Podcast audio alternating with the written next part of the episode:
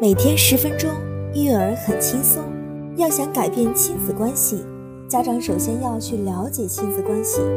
亲子关系可以分为如下几种类型：第一种是养育型，这种类型当中，父母对子女有着绝对的权威，可以凭自己的意愿和情绪对待孩子，比如批评、指责孩子，指挥、命令孩子。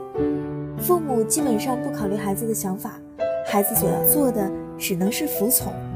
第二种类型是财产拥有型，父母将孩子作为自己的私有财产，认为自己对孩子可以任意的操作、随意的支配，把孩子当做自己的一个道具。第三种是反向型家庭，子女呢处于支配的地位，而父母处于从属地位，所有的决定几乎都依赖子女，很多时候。是父母在看着子女的脸色生活。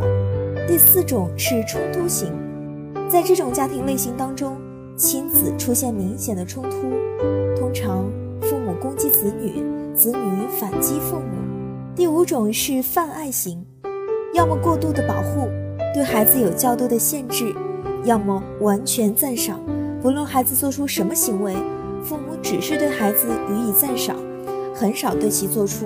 客观的评价。下面一种是亚平等型，父母在孩子的面前有一定的权威性，同时孩子也有较充分的民主。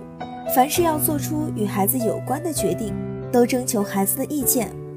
对很多问题，孩子可以提出自己的看法，也可以对父母的某些做法提出反面的意见。